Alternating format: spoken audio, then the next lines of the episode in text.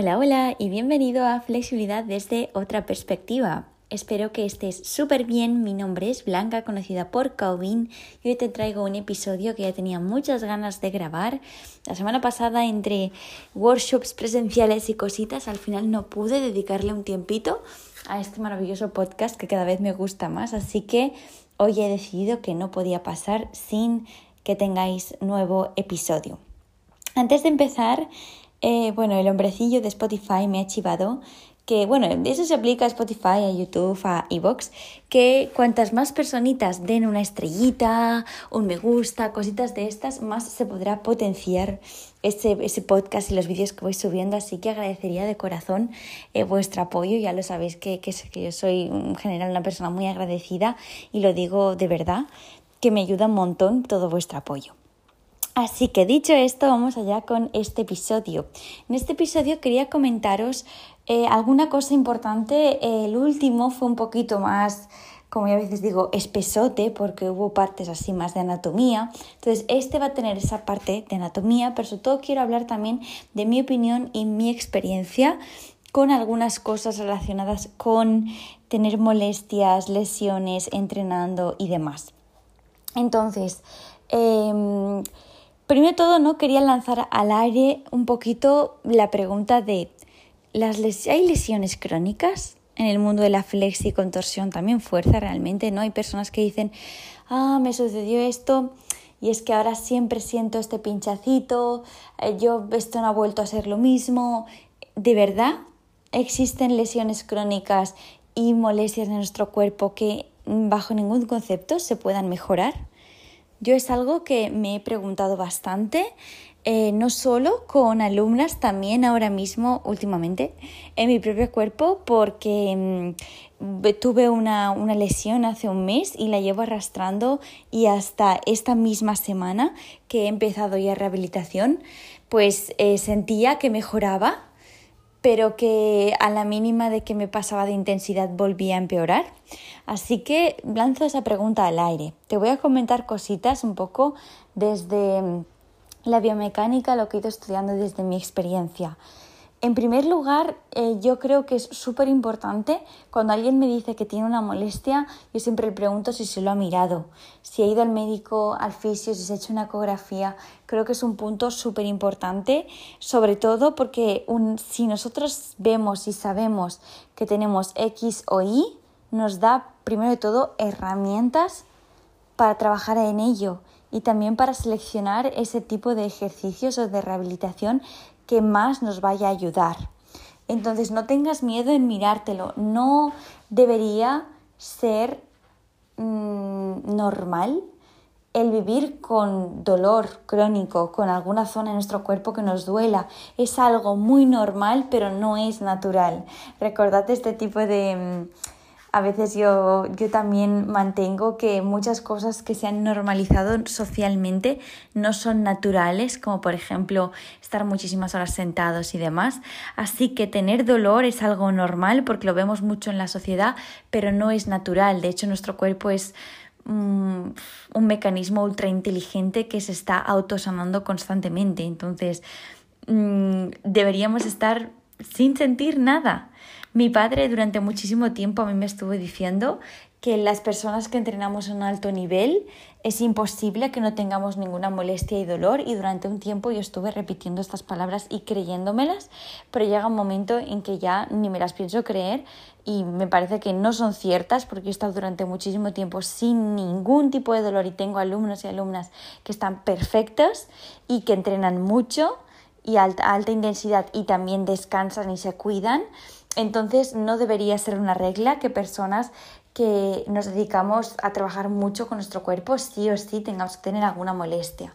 Entonces, mm, mi primer punto a destacar sería que si tienes algún dolor, alguna molestia y aún no te lo has mirado, te lo mires, sea eh, sobre todo te recomiendo que te hagas ecografías, que te hagas resonancias, que te hagas pruebas de imagen que puedan ayudar a los expertos y expertas a ver un poco qué es lo que está pasando, porque una vez tú ves lo que pasa, ya puedes actuar.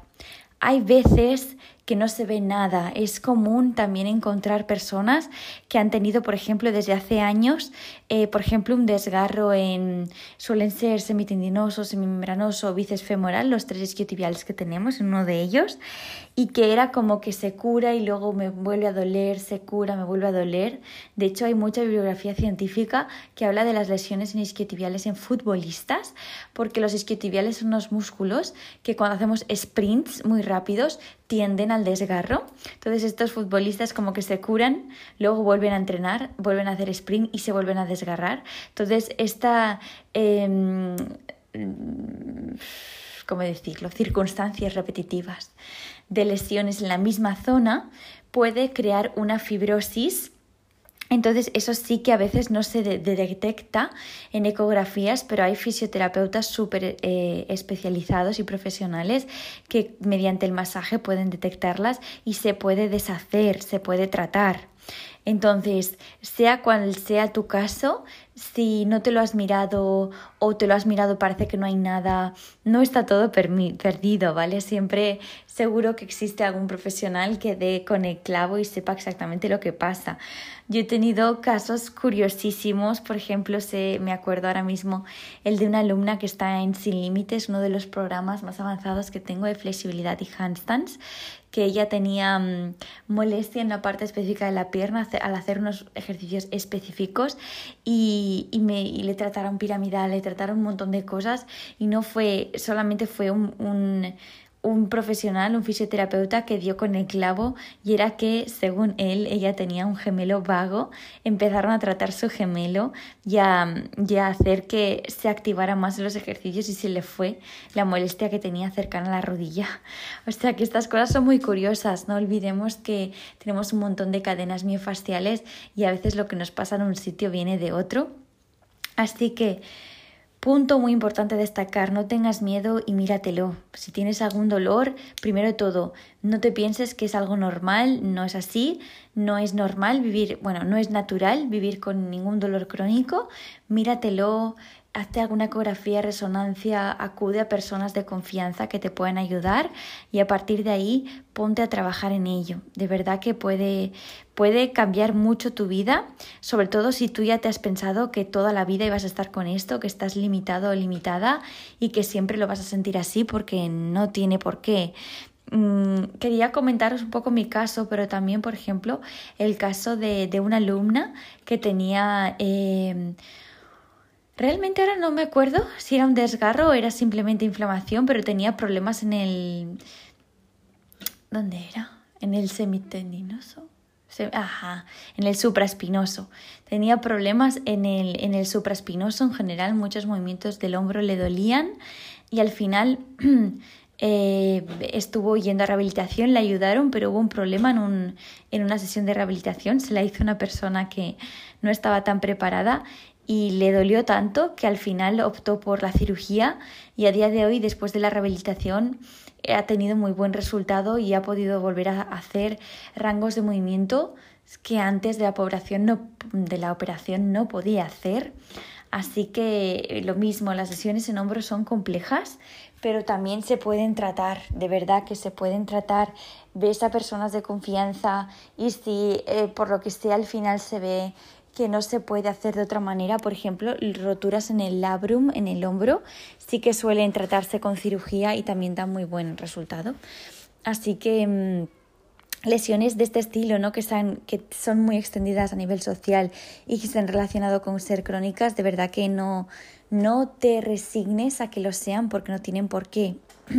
Entonces, ahora te quiero hablar de, de, la lesión que tengo yo ahora mismo. Bueno, no voy a decir que la tengo, yo ya no la tengo, yo ya tengo perfecta la pierna. A mí me ayuda mucho eh, hablar eh, en el presente con, digamos, esos resultados que quiero. Entonces yo deseo en profundidad que mi pierna esté al 100%, o sea que voy a hablar como si mi pierna estuviera al 100%.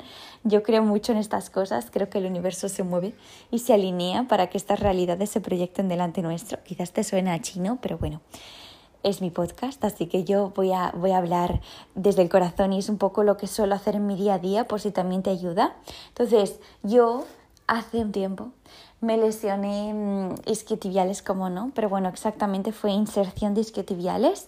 Esta parte que tenemos la tuberosidad isquiática, que es el isquión, el huesito donde muchas veces nos sentamos, pues se me, inflamó, se me inflamó la inserción de los tres isquiotibiales, sobre todo semimembranoso, y, y me dolía mucho pues al hacer splits y al levantar las piernas, lanzarlas, al saltar, cosas así, solamente la pierna derecha. Eso ya me pasó cuando bailaba eh, y me volvió a pasar hace un mes y medio o dos. Eh, dando una clase con también las chicas de Sin Límites que les meto mucha caña y me meten mucha caña marcando un ejercicio. Me hice daño, no había calentado y al acabar la clase me vi que me había hecho daño vi que no se me iba pasando, así que al final decidí hacerme una ecografía. Se vio que tenía la tuberosidad isquiática irregular, que la tenía como dentada, por decirlo así, y que al hacer el movimiento brusco se habían inflamado los tendones. Bueno, pues nada, tengo una inflamación, vamos a rehabilitación. Y he empezado esta semana ultrasonidos. Eh, siento que antes de empezar los ultrasonidos ya había mejorado, porque dejé radicalmente de hacer esos movimientos que me duelan. Un error muy grande es hacer ejercicios aun con dolor. Deja radicalmente de hacer esos ejercicios que te causen dolor, no insistas. Dejas de hacerlos, ni siquiera no, no, no insistas. Si te duelen, aunque estés en una intensidad baja, no los hagas. Solamente haz esos que no te causen molestia. Deje de hacer splits con la derecha y, he mantenido ejercicios que no me duelen. Por ejemplo, triángulo un plegado suave y sobre todo he trabajado ejercicios de fuerza, fase excéntrica y ejercicio isométrico. Me han ayudado mucho el peso muerto romano a una pierna, pero sin bajar en exceso, haciendo la bajada muy lenta, quedándome en un punto en que no sintiera ningún tipo de molestia. Eso me ha ayudado también mucho.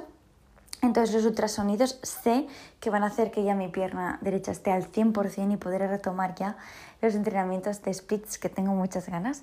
Pero paciencia, paciencia y a eso. Yo es una lesión que durante mucho tiempo, durante cuando bailaba, pensaba que era crónica y que todo el mundo la tenía.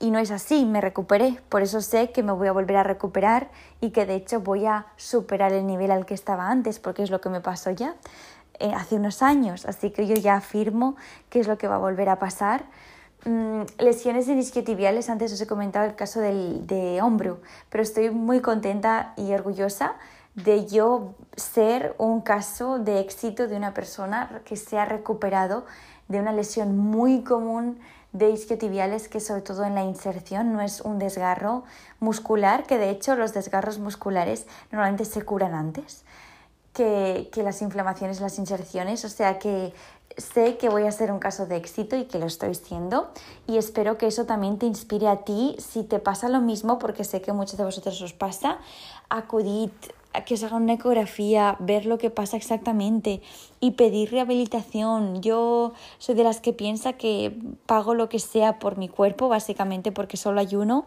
y porque quiero que vuelva a estar al 100%.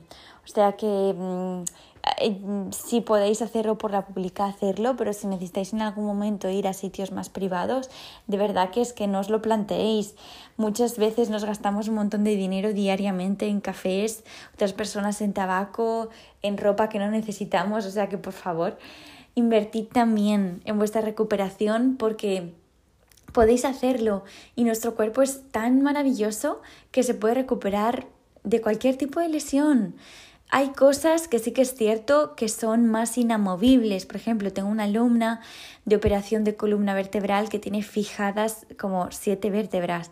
Yo sé que hay cosas que no voy a poder trabajar con ella, pero hay muchísimas otras cosas que sí que puedo trabajar con ella. Su potencial es súper grande. Entonces, esa operación sí que presenta limitaciones, pero no pasa nada, nos adaptamos.